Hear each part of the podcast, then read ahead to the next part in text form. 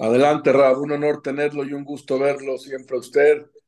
Y gracias por estar con nosotros. Es un placer para esta plataforma Gamsum Netová. Gracias. Misma le sido Oriula Adinoy Colorits. Ibdu es Adinoy Besimho, Boyule Fonovir Nono, Deuki Adinoy Hu Elohim. Hu Osono Veloy Anachno Amoy Betsein Marisoy.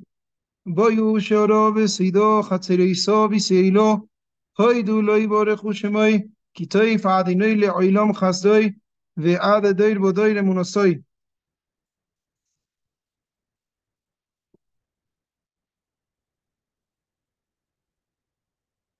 Buenas noches a todos. Con el permiso de todos los que nos están siguiendo en vivo vía Zoom, antes que nada agradeciéndole infinitamente a Gam Zoom Letová por este tremendo zehut, este honor y este privilegio de estar otra vez aquí presente con ustedes en esta hermosa plataforma. La verdad que increíble lo que hace Torah Zoom para poder compartir Torah a nivel mundial. Y créanme lo que es un honor para un humilde servidor poder estar aquí de nuevo con ustedes. Que a Kadosh Baruj los bendiga y les dé mucha atzloje en todo lo que hagan. Y Besrat Hashem, que podamos inspirarnos todos esta noche. Siempre hago una pequeña tefilá antes de empezar cualquier conferencia y digo, Shehakol ni Yevit Baró, que todo sea la palabra de Hashem. Y le pido al Ribonosh Olam que mucho más allá de ayudarme a decir lo que yo tenga que decir, que a Kadosh Baruj me ayuda a decir lo que la gente tiene que escuchar. Había una vez un Yehudí, vamos a llamarle Shmerel. Shmerel todos los días escuchaba una bat kol, una voz celestial, que le decía, Shmerel, quiero que vayas afuera, por favor. Hay una piedra gigantesca allá afuera esperándote. Y quiero que empujes la piedra, por favor.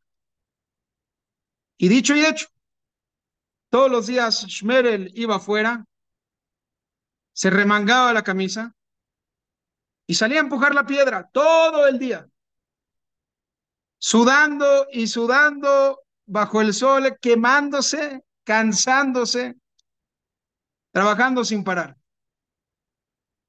Empujaba y empujaba, hacía todo su esfuerzo con todas sus fuerzas, pero sin importar qué tan duro empujara la piedra, la piedra gigantesca obviamente jamás se movía de su lugar, no se movía. Y sin embargo, Shmerel invertía todo su tiempo y todas sus fuerzas en empujar la piedra día tras día, hasta que se le acababan las fuerzas y luego regresaba a su casa a descansar, se relajaba un poco para el día siguiente otra vez repetir la misma rutina. Batkol Shmerel sale, empuja la piedra y geht nicht. Lolech, klum, gurnisht, efes, nada, no sucede nada. Y de regreso a su casa a descansar. Y ahí sigue Shmerel día tras día, semana tras semana, mes tras mes. Dos años seguidos la misma rutina. Shmerel empujaba la piedra, pero sin importar qué tan duro le empujara, nunca se movía la piedra ni un centímetro. Y un día le toca la puerta a Shmer. Shmer le abre la puerta y lo saludan. ¡Oh, Shmer! ¿Cómo estás? ¡Qué gusto verte! ¿Sabes quién soy yo, verdad? Y Shmer le dice, no, perdón, pero no sé quién es usted. Le dice, ¿cómo? Soy yo, tu Yetzerara.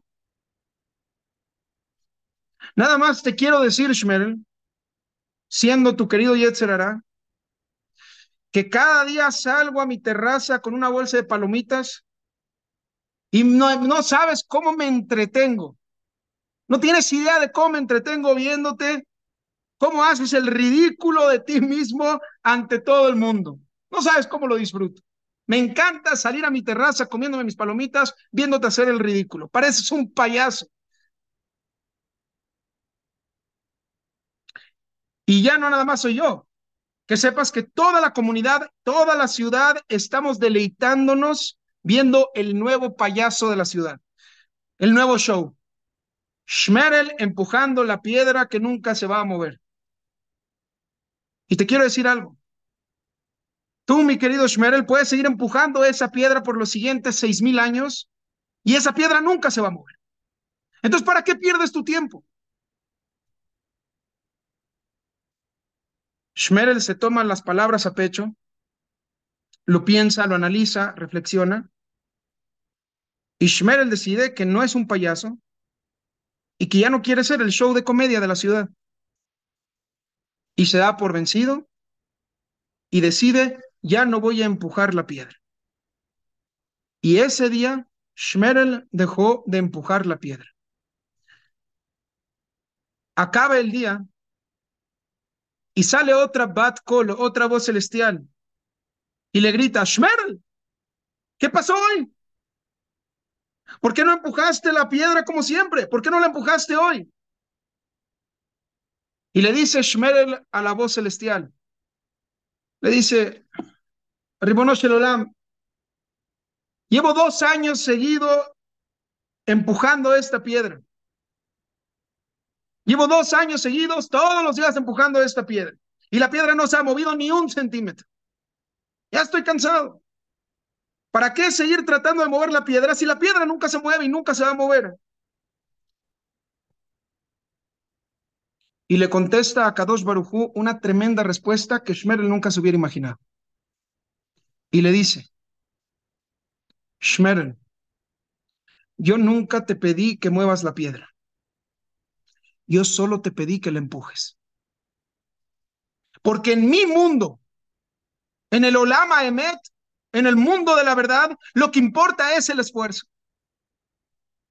Y es lo único que me importa de ti, tu esfuerzo. Y por cierto, Shmerel, quiero que sepas que cada vez que empujas esa piedra, no tienes idea de las najes, el najat que me das. No tienes idea de lo orgulloso que me hace de ti. Cada gota de sudor tuya me enorgullece tanto. Cada gota de sudor tuya vale tanto aquí arriba. Cada vez que veo que no te das por vencido y que estás ahí abajo del sol, sudando, trabajando, sudando la gota gorda, esforzándote. Yo le llamo a todos los malajim, a todos los ángeles aquí en el Bet Din Shelmala, en el juicio aquí arriba y aquí en el Shamaim en el cielo, Llamo a todos los malajim y les digo, vengan a ver por favor esto. Vean esto, por favor. ¡Qué espectáculo! ¿Ven a este señor Shmerel? Él es mi hijo. Y estoy tan orgulloso de él. Es mi hijo, Shmerel.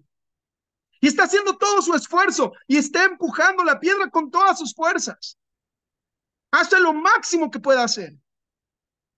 Y a pesar de la dificultad y a pesar de no ver resultados, mi querido hijo Shmerel, tú sigue empujando la piedra por mí, por favor. Y todos tus esfuerzos van a ser en mi honor.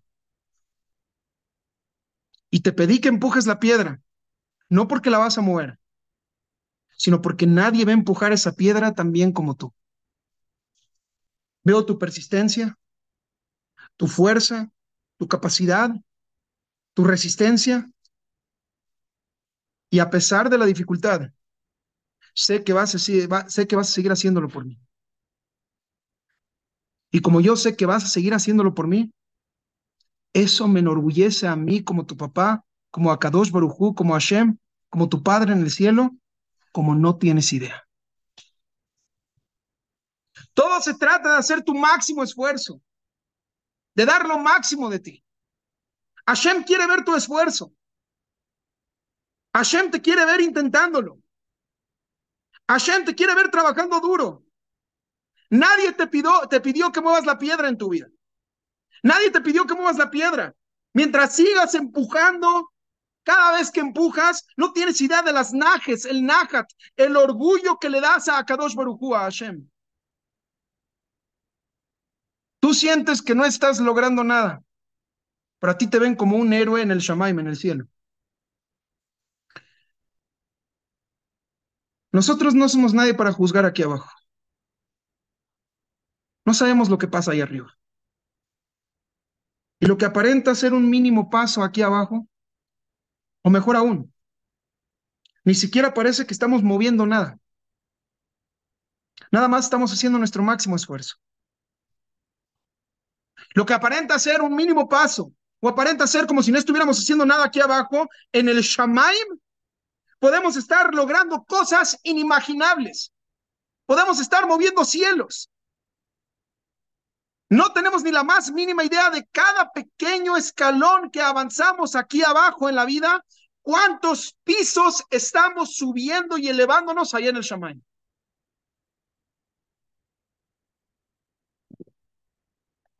Una vez el Jafetz Haim estaba caminando por su yeshiva y estaba checando cada talmid, cada alumno en qué daf, en qué página de la Gemara del Talmud iba. Entonces se le acerca el primero y le dice, no, wo halt mir? ¿Dónde vamos? ¿En qué página vas? Y le dice a este Bajur, Kvoda Rosh su honor, Rosh Shiva, voy en Daf Lamed, en la página 30. oh, Muy bonito. Va con el segundo Talmid y le dice, no, ¿y en qué página de la Gemara vas tú? Y le dice, Rosh Yo voy en Daf Nun, en la página 50. ah, Muy bonito. Zeir Shein. Se le acerca al tercer Bajur y le dice, ¿no? ¿En qué página vas tú? Y le dice, Daf Samer. Ah, en la página 60. Shkoyach. Niflo. Pila y ploy. Muy bien, te felicito. Eventualmente llega el Hofetzheim con el Boger el Bajur, el estudiante de la yeshiva más lento de toda la yeshiva, de toda la yeshiva, al que no se le facilitaba el estudio. Y le dice, Maintaire, mi querido, ¿no? Buhaltmir, ¿en qué página vas?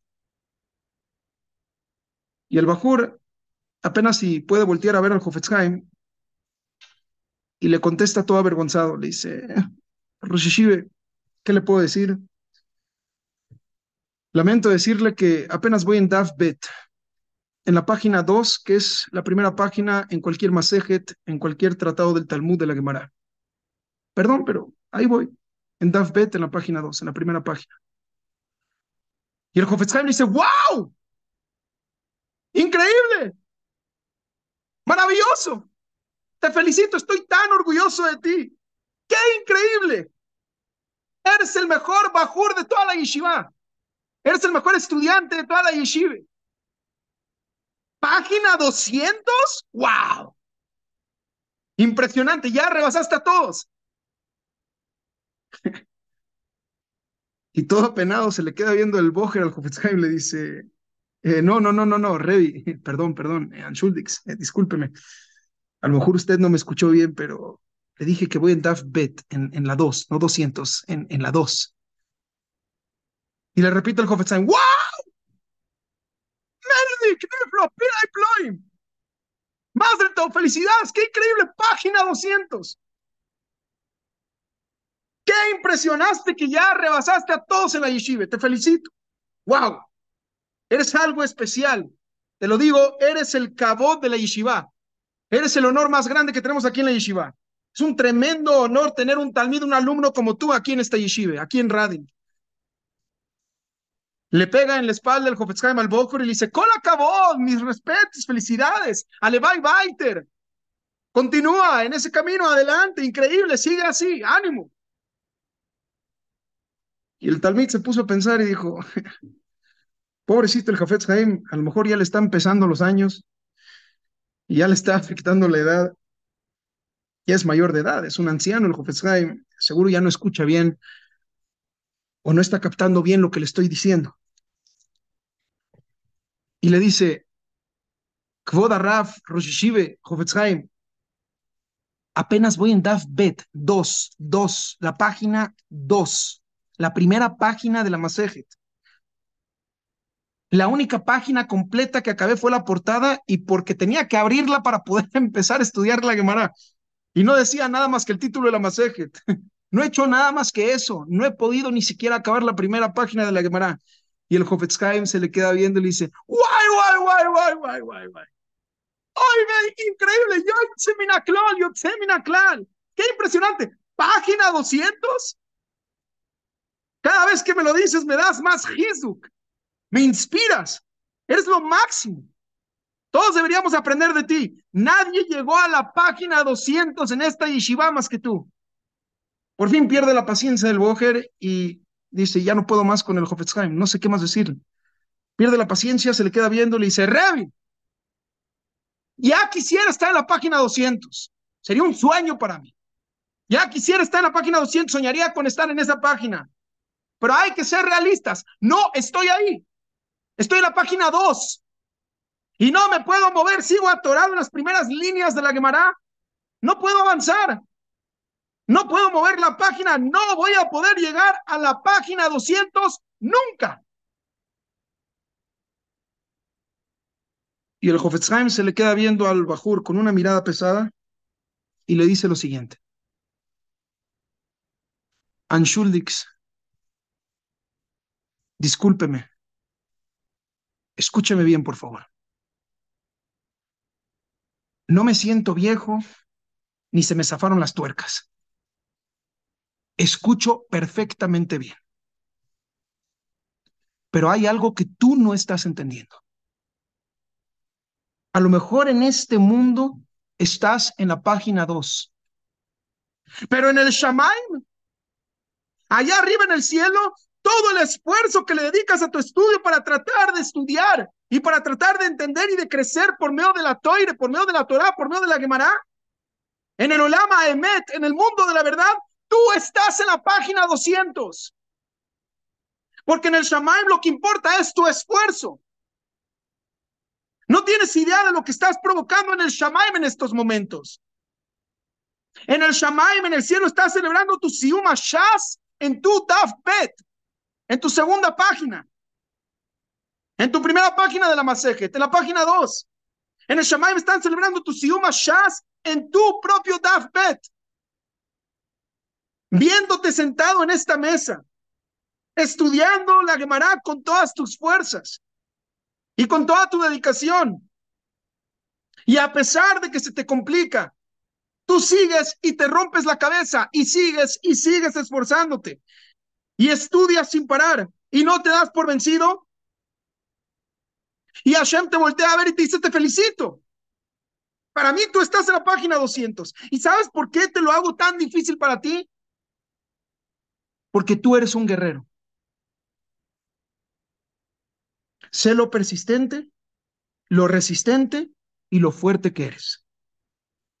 Y únicamente a mis guerreros los pongo a prueba. Y yo sé que tú, tú, específicamente tú, jamás te vas a dar por vencido. ¿Qué diferencia hace si los otros Bohem, si los otros Bakuri y Shiva están en la página 30 o 50 o 60? Tú, tú que no te das por vencido y sigues intentando, Hashem se enorgullece tanto de ti. Hashem se enorgullece tanto de eso, de tu esfuerzo, de nunca darte por vencido. Y Hashem trae a todos sus malajim, a todos sus ángeles en el Shamaim y les dice, vengan todos a ver esto. Vengan todos, quiero que vean algo increíble. Ven a este Bakura, a este estudiante de la Yeshiva que está en Daf Bet, en la página 2. Él es un superhéroe. Ante mis ojos, dice Hashem, este Bakur está en la página 200. Por todo su esfuerzo, por toda su dedicación. Nunca le pedí que mueva la piedra. Nunca le pedí que mueva la página. Lo único que le pedí es que nunca deje de empujar y lo está haciendo a la perfección. En el Olama Emet, en el mundo de la verdad, el esfuerzo es lo que cuenta. El mejor resultado posible nunca se le va ni siquiera comparar con el mayor esfuerzo posible, independientemente de cuál sea el resultado. El logro más grande que hay en la vida no es el resultado. sino el nunca darse por vencido.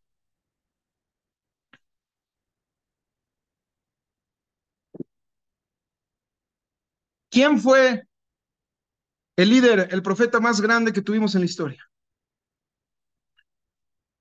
Moshe Rabbeinu. El Pasuk dice en Parashat Vezot Berajá, Perek Lamed Dalet, Pasuk Yud, capítulo 34, versículo 10. Velokam Navi Od Israel que Moshe, Asher Yedao Hashem Panim el Panim. Y nunca surgió un profeta en Israel como Moshe, a quien Hashem conoció cara a cara. Déjenme preguntarles algo. ¿De dónde viene el nombre Moshe? ¿Saben de dónde viene su nombre Moshe? ¿Quién le puso este nombre? Batia, Bitia, la hija del faraón. El Pasuk dice en Parashat Shemot, Perek Bet Pasuk Yud, capítulo 2, versículo 10. Vaigdal Ayelet, Batevieu Levat Paró, Vaila Leven Batikra Moshe, Meshitio. Y creció el niño, y se lo trajeron a la hija del faraón, y fue para ella un hijo, y lo nombró Moshe. Pues dijo, porque de las aguas lo extraje. Y yo les pregunto a ustedes, ¿qué rayos tiene que ver Moshe con Minamai Meshitiu? Ah, ya sé, porque hay una mem por ahí una Shin por ahí y una Hei también por ahí. Ahí dentro de toda esta frase de Minamai Meshitiu, ahí encontramos las letras escondidas. Una Mem, una Shin y una Hei. Increíble. Sería el equivalente a que yo les dijera, ¿saben por qué me llamo Sami? porque como soy rayado de corazón, y hay una porra de los rayados del Monterrey que dice, porque es ese sentimiento que se lleva en el corazón, yo daría toda mi vida por ser campeón.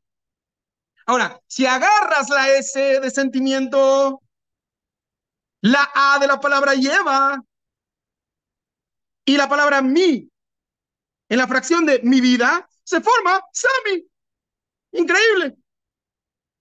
Voy a asumir que esa fue la cabanal intención de mis papás cuando me pusieron Sami, que Baruch Hashem, hoy en día soy Rab Sami, me pusieron Sami por la porra de rayados que tiene una S en sentimiento, una A en lleva y la palabra mi, Sami.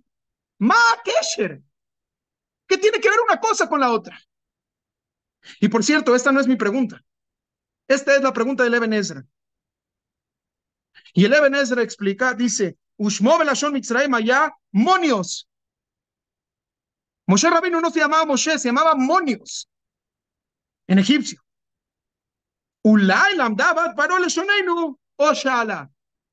Y a lo mejor Bitia, la hija de Paró, Batia, decidió, le voy a preguntar a la gente cómo se dice Monios en hebreo, y decidió, ¿saben qué? Me gusta el nombre Moshe porque Minamá y Meshitivo suena bonito y Moshe es un nombre muy bonito para los judíos. Hoy en día, ¿cuántos no se llaman Moshe gracias a esto? Entonces dijo, ¿saben qué? En vez del nombre Monios, no le vayan a hacer bullying en la escuela por tener el nombre de Monios, el nombre egipcio, que sea tan llamativo para sus compañeros en la escuela. Entonces, voy a ponerle Moshe, que es la versión en hebreo de Monios. Increíble, es lo que dice el Pero con su permiso, Raboisai, quisiera darles una explicación mucho más profunda.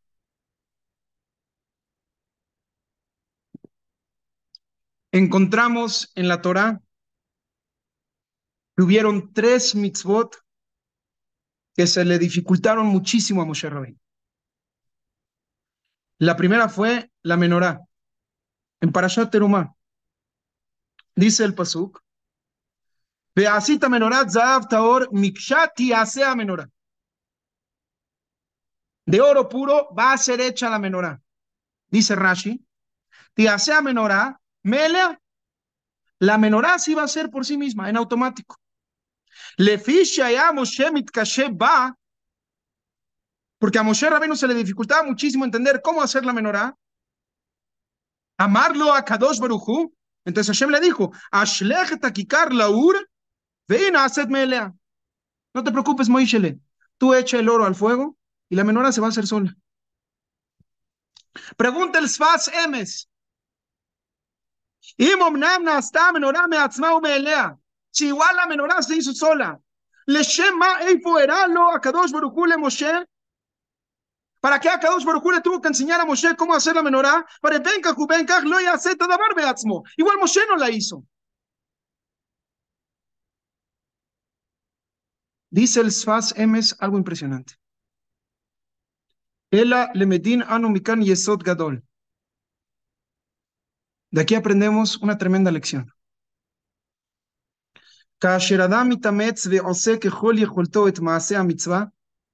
Cuando una persona hace su máximo esfuerzo por tratar de cumplir una mitzvah,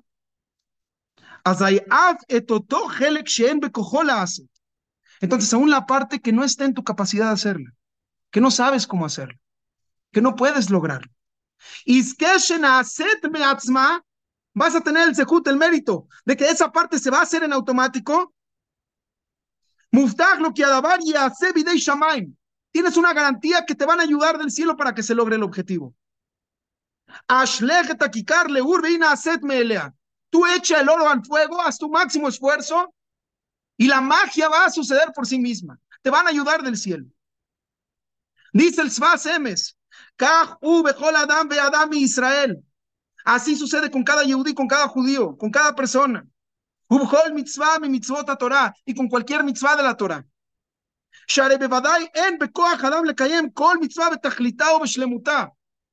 Obviamente es imposible que un ser humano cumpla cada mitzvah con todo su shlemut de la manera más completa posible y llegar hasta el tajlit, hasta lo más profundo de la mitzvah.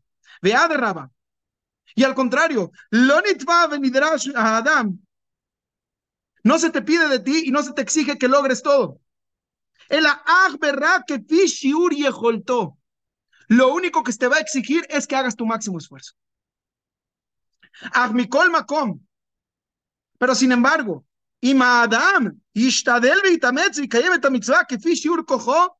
si la persona se va a esforzar y va a hacer lo máximo de uno mismo para poder lograr lo máximo que yo puedo lograr, y es que le siata dishmaya, vas a tener una ayuda especial del cielo y taruta de Leela, vas a despertar algo en los cielos. Lesayem uleashlim et kol hamase. Para que te ayuden a lograr tu objetivo y a completar la mitzvah en el máximo nivel. Ve'abaliter mesainoto. Concluye el Sfasemes con la famosa Gemara en Shabbat, Davkuf Dalet Amud Aleph, página 104a. El que viene a purificarse, le van a ayudar del cielo. Tremendo Wort del Sfas Emes. A Moshe Rabbeinu se le complicó muchísimo hacer la menorá, entender, comprender cómo se tenía que hacer la menorá, pero hizo su máximo esfuerzo y le ayudaron del cielo. La segunda mitzvah, que se le complicó muchísimo a Moshe Rabbeinu, es una mitzvah en la parasha esta semana. El Yerushalmi, en Masejet Shekalim, Perek y el Medrash Tanjuma, Tet en la parasha esta semana y Rashi también en la parasha esta semana explica. En Perek Lamed Pasuk Yud Gimel, capítulo 30, versículo 13 de la parasha esta semana, parashat Kitisa. Zeitenu Kola Oben la Pekudim, Mahatzita Shekel Beshekel Kodesh. Esto es lo que van a dar el medio shekel del shekel sagrado. Zeitnu, dice Rashi, lo que min matbea shel esh umishkala machatzita shekel. Ze quiere decir esto, esto es lo que van a dar, dice Rashi. ¿Por qué le dijo esto? Porque a Kadosh Baruchu le enseñó una moneda de fuego del machatzita shekel, de cómo se tenía que ver, y que su peso era de medio shekel. Veomerlo, kazeitnu. Y le dice a Hashem a Moshe, esto, esto lo que ves, esto es lo que tienen que dar.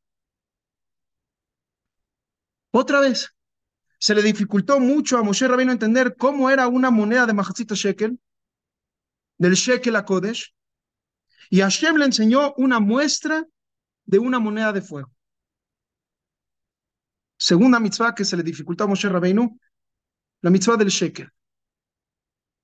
Tercera mitzvah que se le dificultó a Moshe Rabbeinu. Hajodesh. La mitzvah de Hajodesh. Moshe Rabbeinu no sabía cómo se debía de ver la luna nueva.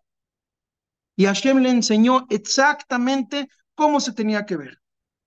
Se le complicó a Moshe Rabbeinu la mitzvah de Hajodesh. Escuchen bien. Tres mitzvot que se le complicaron a Moshe Rabbeinu. La primera fue Menorá, la segunda fue Shekel y la tercera fue Hajodesh. ¿Cuál es la primera letra de la palabra Menorá? Mem. ¿Cuál es la primera letra de Shekel? Shin. ¿Y cuál es la primera letra de Hajodesh? Hey. ¿Qué se formó? Moshe. Mem, Shin, Hey. Oh. Moshe, ¿saben lo que es Moshe? Estas tres mitzvot que tanto se le dificultaron, nos definieron la esencia de Moshe Rabbeinu. ¿Cuál era la esencia de Moshe Rabbeinu, el líder, el profeta más grande que tuvimos en la historia? Hacer tu máximo esfuerzo, aunque parezca imposible llegar a tu meta. Aunque parezca imposible lograr tu objetivo. You do your best and he'll do the rest. Tú haces tu máximo esfuerzo y Hashem se encarga del resto. Lo único que se te pide es que hagas tu máximo esfuerzo. Aunque para ti parezca imposible lograr tu objetivo, haz tu máximo esfuerzo y Hashem se va a encargar del resto. Hashem se va a encargar de ayudarte a llegar a tu meta, de ayudarte a lograr tus objetivos. Ahora, ¿y qué tiene que ver todo esto con Kiminamá y Meshitiu? Porque lo saqué del agua. Yo les pregunto a ustedes, ¿de dónde aprendió Moshe esta actitud de hacer tu máximo esfuerzo aun cuando la meta aparenta ser imposible? ¿Saben de quién lo aprendió? De Batia, de Bitiá, la hija del faraón. Miramai Meshitiu, lo saqué del agua. El pasuk, el versículo dice, en Parashat Shemot, Perek Bet Pasuk Hey, capítulo 2, versículo 5. Bateret bat parol irchot al ayor, ונערותיה הולכות על יד היור, ועטרת התיבה בתוך הסוף, ותשלח את המטה ותיקחיה. Y bajó la hija del faraón, Batia, a bañarse en el río, y sus doncellas caminaban junto al río. Y vio el canasto en medio de los juncos, y envió a su doncella, y ella lo tomó. Etamatá su ama textualmente significa su doncella. Mandó a sus doncellas para que rescaten el canasto. Pero según la Agadá y Rashi lo trae. Esta palabra amatá significa de amá, su brazo. Es decir, ella extendió su brazo y milagrosamente este se alargó lo suficiente como para alcanzar el canasto. Dice Ramendel de Kotsk que el ejemplo que nos dio Batia nos enseña que nunca debemos pensar que ciertas tareas son imposibles. Ella estaba lejos del canasto. Cualquier persona que hubiera estado y le hubiera dicho, ni lo intentes, misión imposible. Pero igualmente Batia, Batia hizo su máximo esfuerzo y trató de alcanzarlo y Hashem, Dios le permitió lograr su objetivo. Entonces, ¿de dónde lo aprendió Moshe Rabbeinu? De Batia. Justo porque fue lo que ella hizo. Justo porque fue lo que ella hizo. Mira, Mai Meshitiu. Fue exactamente lo que hizo Batia. Hizo su máximo esfuerzo, a pesar de que el objetivo parecía ser imposible, y Hashem milagrosamente hizo lo necesario para que se lograra. Y así como lo rescató a Moshe Rabbeinu y le salvó la vida, y lo trajo a tierra seca, y así como lo rescató, con esa misma esencia, con esa misma actitud, Moshe Rabbeinu creció con esa esencia, con esa actitud, ya que Batia rescatando a Moshe, le metió esa esencia, esa actitud a Moshe Rabbeinu, al punto en el que esa fue su vida y esa fue la definición de su nombre. Moshe, Minamai Meshitiu. Moshe, Mem, Menorah, Shin, Shekel, Hey, HaJodesh.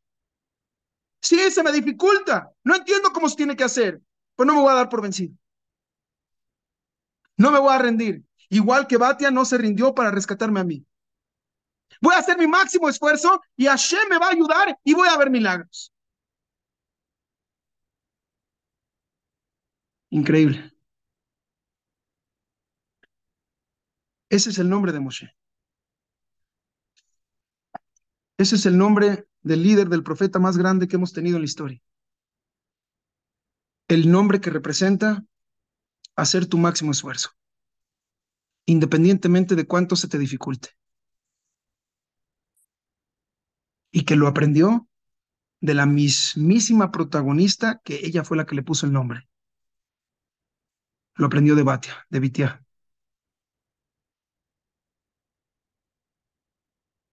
Ahora yo les quiero hacer una pregunta, Rabbi Isai. ¿No es irónico que el nombre de Moshe está basado en acontecimientos en los que él no logró el objetivo con su propia fuerza, sino únicamente con la ayuda de Hashem? ¿Por qué no ponerle las siglas al líder, al profeta más grande de la historia, Moshe Rabbeinu? Las siglas que representen sus propios logros que él sí logró con su propia fuerza. Justo estas tres cosas que él no pudo lograr solo y que únicamente con la ayuda de Hashem logró esos objetivos, logró estas metas, logró hacer lo que él mismo, él solito no podía hacer. ¿Saben cuál es la lección? Que lo principal para Hashem nunca va a ser el resultado, sino tu esfuerzo. ¿Hiciste tu máximo esfuerzo? Maravilloso. Ese es el logro más grande que hay en tu vida. El liderazgo no se mide por resultados, se mide por esfuerzos. Moshe Mem el líder más grande que hay, no por lo que hizo, sino por todo lo que intentó hacer. Por todo su increíble esfuerzo, a pesar de que el resultado lo trajo a Hashem mismo. Nunca en la vida te van a calificar por hasta dónde llegaste, sino por cuánto intentaste. ¿Hiciste tu máximo esfuerzo en tu vida? Hashem es perfecto es el símbolo más grande que hay de la excelencia en el mundo. Todo lo que Hashem te da es perfecto, es excelente. Hashem te da las herramientas y el estilo de vida que necesitas, no para llegar a lograr ser tan grande como fulano, mangano o el otro. No para llegar a lograr ser tan grande como X, Y o Z. Hashem te da todo lo que necesitas para llegar a ser la mejor versión de ti mismo. Y eso se logra por medio de hacer lo máximo que puedes hacer de ti mismo. Sacar tu mejor versión de ti mismo. Hacer tu máximo esfuerzo. Hashem nunca te va a poner una prueba que no vas a poder pasar. Tu prueba principal en la vida es ver hasta dónde puedes llegar en las circunstancias en las que estás. No hasta dónde moviste la piedra, sino hasta qué día dejaste de empujarla. Mucha gente se pregunta, ¿cuál es el propósito de seguir intentando si no tengo éxito? Si no lo logro.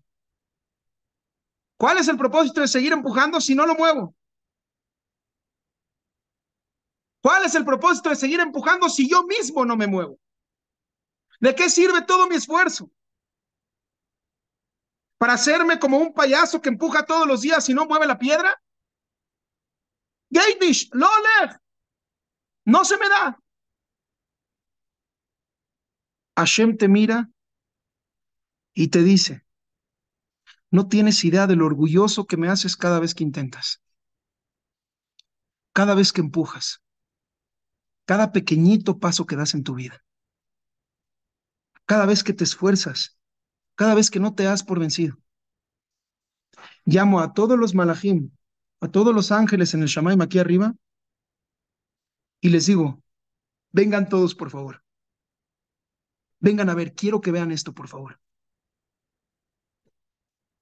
Ven a este individuo, Rafsami. Ese es mi hijo. Es mi hijo. Y no tira la toalla. Y nunca se da por vencido y nunca se va a dar por vencido. Me da tantas najes. Me hace tan orgulloso.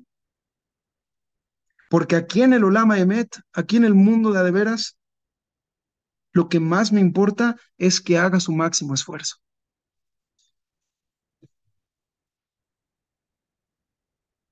Hay una frase en inglés que me fascina, que Hashem nos las dice diario a todos nosotros. You do what's right and I'll do what's left. Right y left en inglés pueden significar derecha e izquierda, pero right también significa lo correcto y left significa lo que falta. Hashem te dice diario, si tú haces lo correcto, yo me voy a encargar de hacer lo que falta.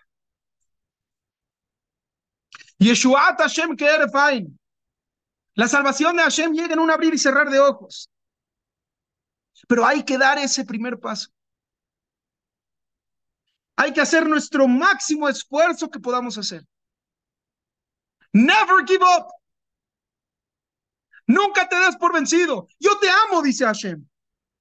Y te quiero lo más cerca de mí posible.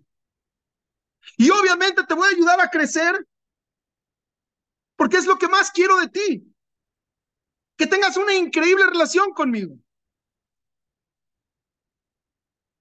Pero yo necesito que tú te acerques a mí primero. Y que te acerques a de veras. Que hagas lo máximo que puedas hacer. Llámame. Llámame en serio. Hay que llamarle a Hashem. Hay que hablar con él. Hay que llamarle en serio. Y lo decimos todos los días en la tefilá.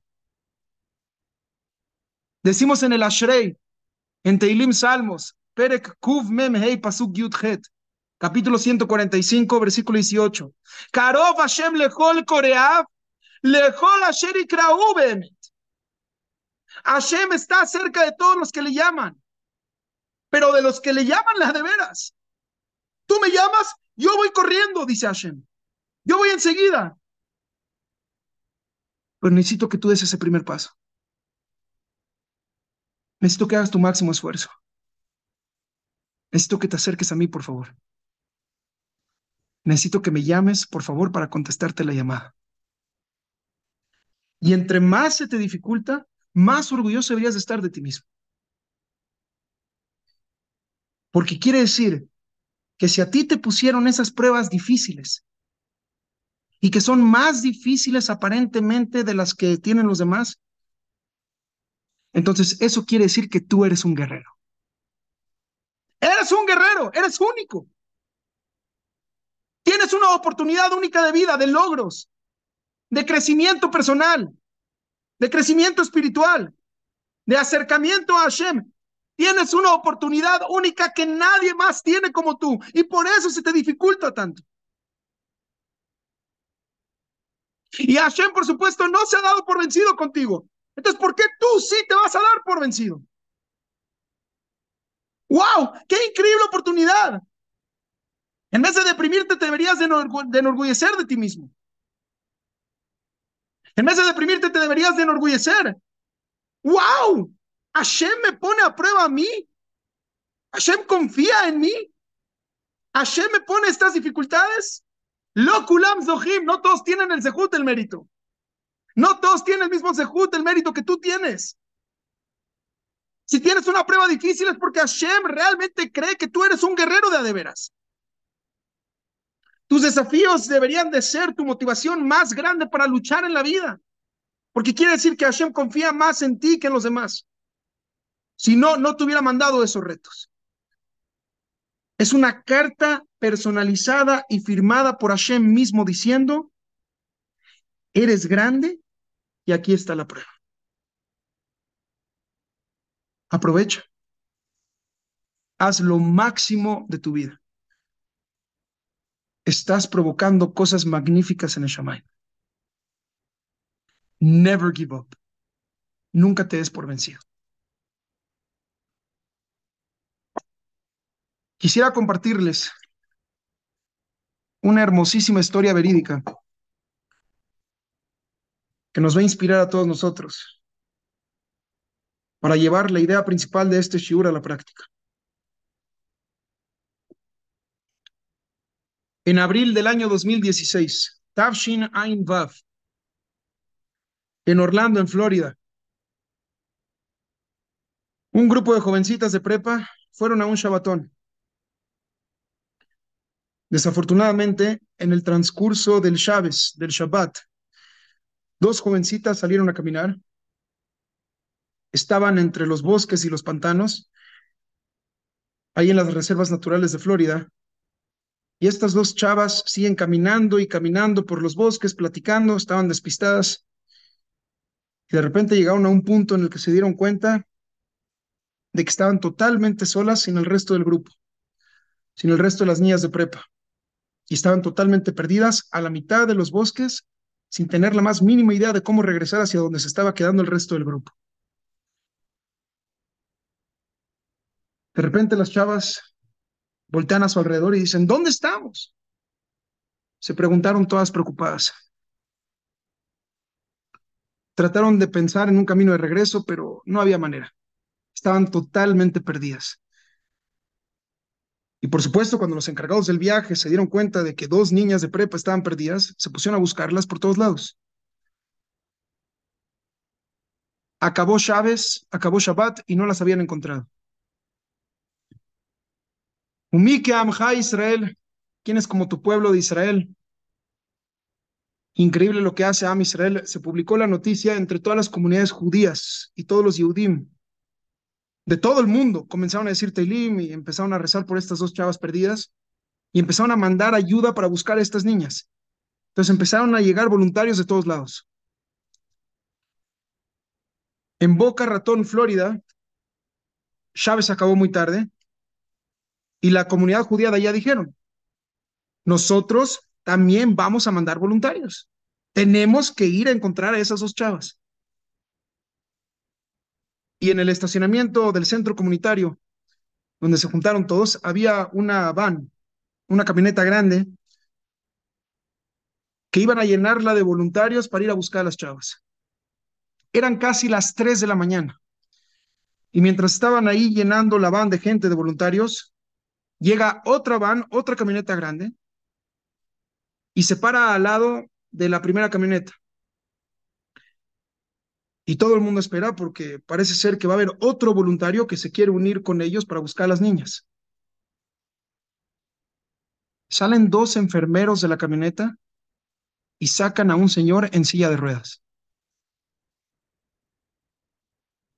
Sientan a este señor en su silla de ruedas y el señor empieza a empujar su silla de ruedas, girando las ruedas, acercándose a la van a la camioneta donde estaban todos los otros voluntarios.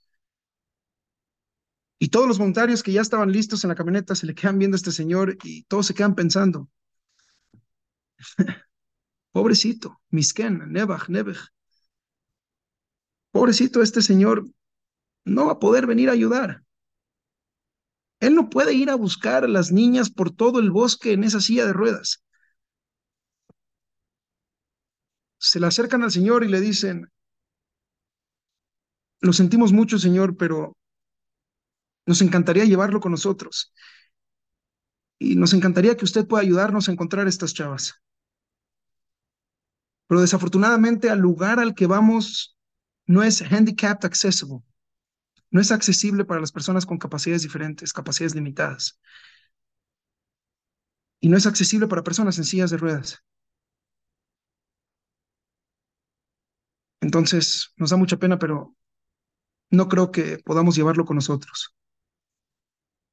Se les queda viendo el Señor sentado en su silla de ruedas y les dice, yo lo sé. Yo sé que no voy a poder ir con ustedes al bosque. Yo sé que no hay manera que yo pueda ir a buscar a estas niñas en el bosque. Conozco mis limitaciones y estoy consciente de que estoy en silla de ruedas. Y les dice llorando. Y les dice con lágrimas en los ojos llorando. Pero cuando yo escuché que estas dos jovencitas estaban perdidas, cuando yo escuché que estas dos jovencitas estaban perdidas, me dije a mí mismo, tengo que hacer lo máximo que pueda hacer por encontrarlas. Yo lo sé. No puedo ir al bosque. Estoy en silla de ruedas. Entonces me dije a mí mismo, pero puedo mover mi silla hasta la camioneta que va a ir a buscarlas. Así que por lo menos voy a hacer por ellas lo máximo que yo puedo hacer en este momento en mi silla de ruedas. Voy a ir hasta lo más lejos que yo pueda llegar para ayudar a buscarlas. No vine para ir a donde no puedo ir. Vine para llegar lo más lejos que puedo ir.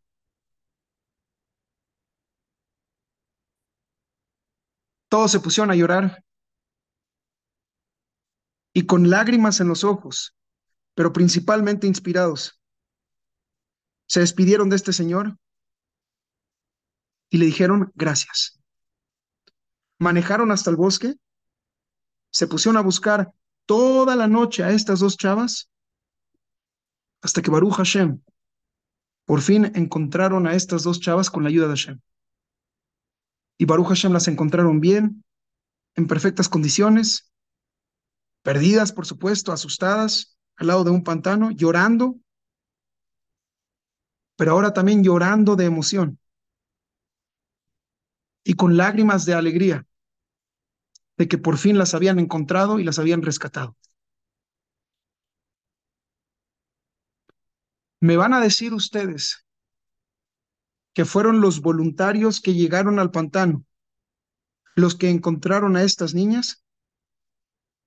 Yo no estoy tan seguro. Muy probablemente fue este señor en silla de ruedas el que encontró a estas jovencitas. Porque él llegó hasta donde pudo y dijo, no me voy a enfocar en hasta dónde yo puedo llegar y hasta dónde no puedo llegar, sino que voy a pensar hasta dónde sí puedo llegar. No me voy a enfocar en hasta dónde no puedo llegar, sino que me voy a enfocar en hasta dónde yo sí puedo llegar. Y yo sé que no voy a ir al bosque y no voy a ir al pantano. Y no puedo llegar hasta allá. Conozco mis limitaciones. Pero eso no me va a detener.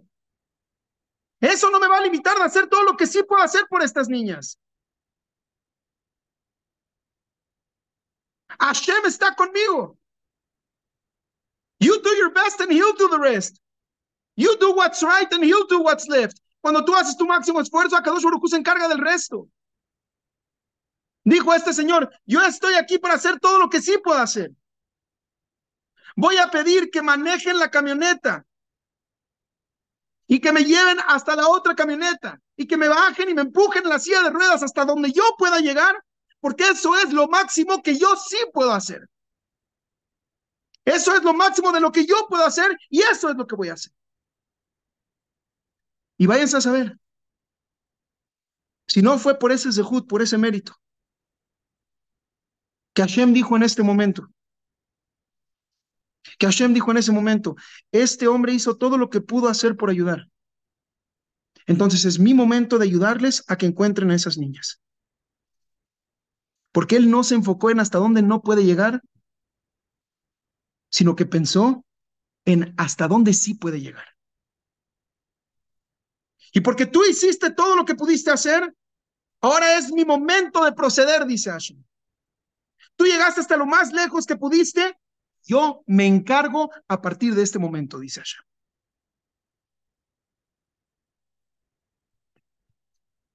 El zehut, el mérito, de lo que es hacer tu máximo esfuerzo, de lo que es vivir con la actitud de never give up, de nunca darte por vencido. un zehut, un mérito que a pesar de estar en silla de ruedas, puede provocar que en el Shamaim, gracias a él, encuentren a dos niñas perdidas en los bosques y en los pantanos de Orlando. Eso provoca que logren traer a casa sanas y a salvo, en perfectas condiciones, a dos niñas de prepa que estaban perdidas en Florida. Con Hashem no existen las palabras no puedo. Únicamente existen las palabras sí puedo. No estoy solo. No estamos solos. Estamos con Hashem. Estamos juntos en esto, dice Hashem. Tú nada más da un paso adelante y vas a ver lo que podemos lograr juntos. Never give up. Nunca te des por vencido. La mayoría de la gente que sufre de problemas de autoestima y de depresión es porque no tienen clara la idea y la lección que estamos transmitiendo esta noche. La persona piensa que es un fracaso por no lograr lo que quiere hacer.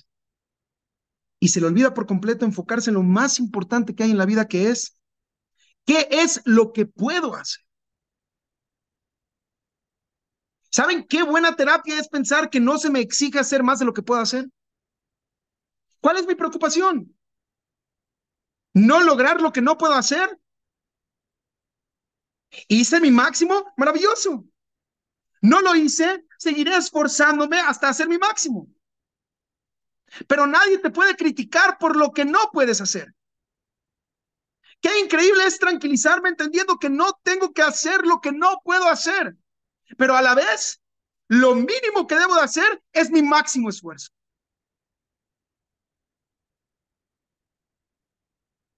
No tienes que mover la piedra, pero nunca dejes de empujar le das muchas najes a Hashem. Lo haces muy orgulloso Hashem. Lo que aparenta ser la primera página en este mundo de Gemara puede ser la página 200 en el Olama Emet, en el mundo de la verdad. Himinamai Meshitiu. You do your best and he'll do the rest. Tú haces tu máximo esfuerzo. Tú dices, Ribonosh Olam, hasta aquí hice todo lo que yo pude hacer. Ahora tú ayúdame, por favor. Si no vas a poder llegar hasta el pantano, por lo menos, por favor, acércate a la camioneta. Mis mejores deseos y bendiciones. Muchas gracias por escuchar. Amén, amén, Hamza Sander. Espectacular como lo esperábamos. Qué manera de transmitir Qué increíble concepto, qué increíble consejo. Una clase de mucho reges, de mucho sentimiento que llegó al alma de cada uno de nosotros y que nos da para seguir adelante y nada más pensar en hacer nuestro mayor esfuerzo sabiendo que Hashem va a hacer el resto. Una clase espectacular, una clase llena de enseñanza, llena de luz, llena de conceptos increíbles y llena de lucha de motivación, de saber que eh, Hashem, cuando uno hace su esfuerzo, él hace lo que sigue. Así que muchas gracias a Rapsami Sandler. Está por ahí Rapsami, se apagó su cámara. Sí, perdón, aquí estoy, gracias. Al contrario, muchas gracias a ustedes por la oportunidad. De verdad que es un tremendo zehut siempre estar con ustedes. Y Baruch Hashem que podemos. para que escuche, usted dice, Baruch Hashem, dichosos somos de haber escuchado esta clase y estas palabras, dicen acá, afortunados Gamzum Letová por escuchar a Sami Sandler. Dice, gracias Gamzum por invitarlo, lo queremos fijo una vez cada 15 días, porque un rap que transmite de esta manera puede cambiar la vida de muchos. Yo hoy aprendí que a partir de mañana haré mi máximo esfuerzo por la manera de cómo transmite este rap de corazón a corazón me preguntan acá, Jajam Sami, ¿puede repetir en dónde está escrito que a Moshe Benu lo que más le costó era la menurá, era el shekel y era Jodes? Sí, con mucho gusto. La menorá es el Rashi en Parashat Terumá, Perekafei Pasuk Lamed Aleph, capítulo 25, versículo 31. Dice, le ya Moshe ba. Se le dificultaba muchísimo a Moshe entender cómo hacerla. Amarlo a Kadosh Baruch Hu, Ashlech Takikar Leor, Veina Aset Meelea. Le dijo a Hashem, tú echa el oro al fuego y la menorá se va a hacer por sí mismo. Eso fue la menorá. El shekel es el Rashi en la parasha esta semana. Zeitenu. Dice Rashi, le demostraron una moneda de fuego del Mahatzita shekel para que vea cómo se tenía que hacer. Y el Midrash dice con Hajodesh, que no sabía cómo se tenía que ver la luna, y a Kadosh Baruj le enseñó exactamente cómo se tiene que ver la luna a Jodesh para poder cumplir con esa mitzvah. Las tres mitzvot que más se le dificultaron, y Hashem le enseñó exactamente en cada una cómo hacerla, y eventualmente se logró el objetivo. Dice acá, nunca he escuchado una cosa igual, aprendí cómo el nombre de nuestro líder fue a base de lo que le costaba trabajo. Vemos de aquí que lo que más valora Borolam es el esfuerzo de la persona. Dice acá, dice... Em, no tenía el gusto de escuchar a Rafsami Sander y hoy que lo oí quedé impresionada. Pocas personas me hacen llorar y Rafsami me hizo llorar esta noche por el tema que tocó, porque tocó mi neshama, tocó mi corazón y porque la manera que él transmite es especial y no hay manera que no llegue a los corazones. Me piden la cartelera con mucho gusto. Mañana Hamsuri Katán, el martes Hamsaul Kredi, el miércoles Hamsur Benjamin, el jueves Ham David Pérez desde Panamá y el domingo está con nosotros eh, Ramike Benjo. Decirles que, por supuesto, haremos la lucha como me piden aquí de tener a Rapsami mucho más seguido en esta plataforma, porque es un hombre muy ocupado, pero la verdad, escucharlo es un deleite. Dice, gracias a Shem, a Hamsami y a Gamzum por acercarnos a este shur que nos refuerza nuestra emuná. Somos muy bendecidos en este día por haber escuchado estas palabras y muchos comentarios, Mara Sami. Esperemos que con esto lo motiven a usted también para esforzarse y estar más con nosotros en esta plataforma. Que Hashem lo bendiga y gracias por estas palabras que de verdad hoy revolucionaron nuestro corazón y nuestra neshama. Y no hay duda que a partir de mañana muchos haremos nuestro máximo esfuerzo y más esta clase que estará en torazoom.com en unas horas donde diario recibimos de 10 a 12 mil personas a bajar Shurim. Cuando escuchen este Shur van a hacer su máximo esfuerzo. Así que todos los privilegiados de haber escuchado hoy, difúndanlo, díganles que entren a torazun.com y escuchen el Shur de Gamsun Letoval Rafsami Sander, que les puede cambiar la vida. Ishkoya Rafsami, gracias por este Shur tan bonito. Gracias, mi queridísimo Elías, y gracias a Gamsun, que Hashem los bendiga a ustedes y que Hashem bendiga a todos los presentes y a toda Israel. Muchísimas gracias.